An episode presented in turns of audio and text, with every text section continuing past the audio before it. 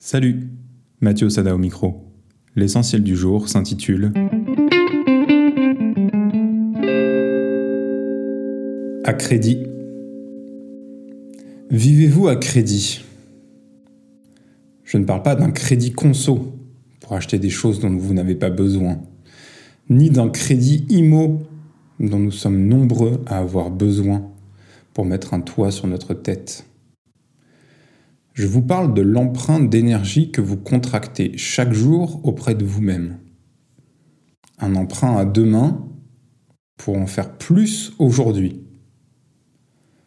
Un emprunt qui se répète et une dette énergétique qui s'accumule. Une ligne de crédit qui n'a pas de limite autre que votre corps qui décide d'arrêter de fonctionner normalement.